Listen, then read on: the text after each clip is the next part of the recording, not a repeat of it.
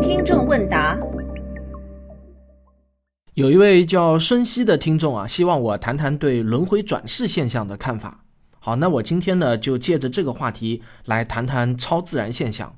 我们呢，还是老规矩，我先把我今天谈的轮回转世现象的定义给说清楚。我本期节目谈的轮回转世现象啊，就是指某些人宣称自己能够记得所谓的前世的事情，也就是他自己实际上没有经历过，但是宣称自己经历过，并且还能够准确地说出这些事情的细节。在美国，有据可查的研究该现象的科学家并不是太多，其中比较著名的呢，就有弗吉尼亚大学知觉研究医学中心的精神学副教授吉姆·塔克和他的师傅伊恩·史蒂文森。上世纪末的时候，塔克在报纸上读到了一篇文章，说史蒂文森的研究室获得了一笔资金，用于研究 NDE。塔克对 NDE 感到好奇。希望啊，可以用科学的方法来解释它。于是呢，他开始志愿参加史蒂文森实验室的工作。几年后呢，成为了一名正式的研究员。他其中的一项职责就是整理并归类史蒂文森收集来的各种转世的案例。这项工作持续了好多年。史蒂文森手写的案例最早可以追溯到1961年，地区呢则是遍及全球。塔克说：“归类这些资料，使他对转世产生了浓厚的兴趣，并有了更深的见解。”二零零七年，史蒂文森过世，塔克就成为了研究轮回转世领域的首席专家。二零一三年，塔克出版了一本书，书名叫《回归生命》（Return to Life）。下面我要说的内容呢，主要就是来自这本书以及弗吉尼亚大学的本校记者写的一篇采访稿。原文网址啊，我附在了本期节目的文稿中了，供大家查阅。至今，在塔克的办公室里还堆着超过两千五百份资料。有些儿童会宣称自己是前世的另一个人，塔克就专门针对他们进行研究。他有一些有趣的发现：大多数宣称自己转世的儿童的年龄在二到六岁之间，百分之六十是男孩；而他们转世而来的那个死去的人的中位数年龄呢，大约是二十八岁。其中百分之七十，据孩子们宣称是死于暴力或意外；百分之九十的儿童说他们和上一世的自己是同一个性别。上一世的死亡时间和这一世的出生时间相差的中位数呢是十六个月。百分之二十的儿童宣称有这段时间内的记忆。塔克进一步的研究表明，这些自称转世的儿童智商一般高于平均水平。但是并没有展现出超过同龄儿童群体的精神或者情绪障碍，没有儿童是处在痛苦的家庭氛围中寻求脱离的。大多数孩子在六岁左右就渐渐不再提及前世的记忆了。塔克对此的解释是啊，儿童的大脑准备好进入新的发展阶段了。尽管他们的故事挺唯心主义的，但没有孩子宣称自己遭遇过神迹。塔克说，他对孩子的印象是，尽管有一些会说出富含哲理的话。但大多数孩子都是普通的孩子，有一些孩子提供的信息很容易被证伪，他们的描述只是因为家里有人太思念一位过世的亲朋好友，他耳濡目染学会了对往事的表达。但还有一些情况却让最理性的科学家们也感到震惊，因为根据孩子以及其家人的描述分析下来，如果孩子和家长没有撒谎，唯一合理的解释就是这个孩子真的是转世而来。而莱恩就是这样的一个孩子。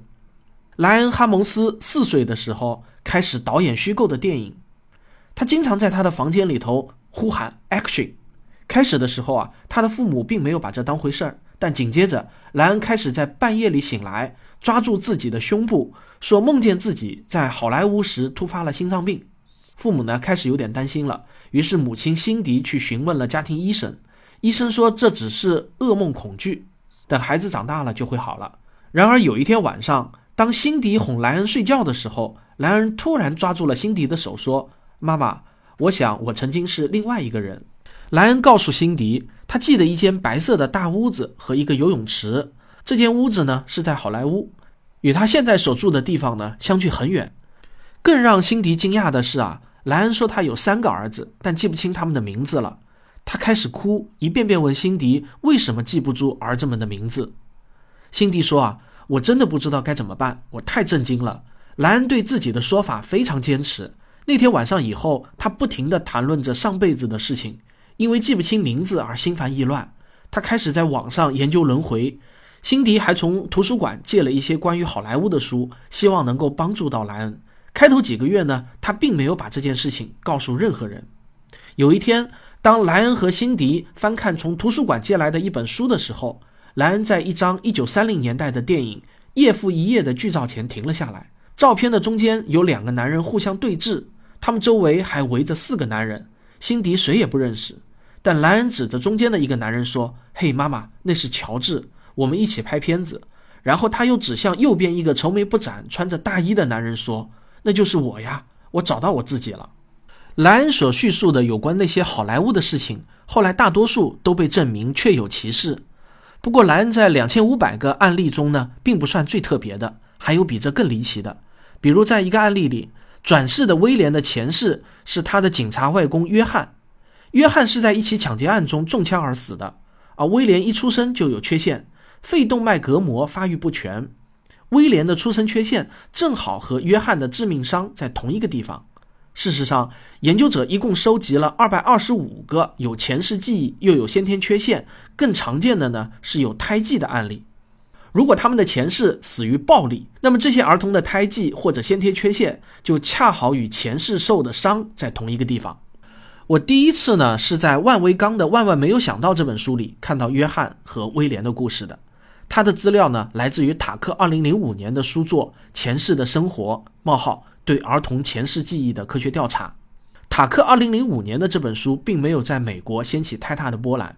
根据塔克自己说：“我理解人们的想法。”这种完全脱离人们常识的奇闻，人们选择将它们束之高阁，但总得有人去试着弄懂它们吧。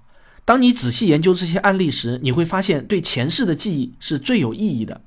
科学界无法证实这些案例，口说无凭，但也无法证伪，所以科学界总体的反应只有两个字，那就是冷淡。但塔克一直坚持在自己的岗位上，靠并不多的研究经费支撑着，资助他的只有一家基金会。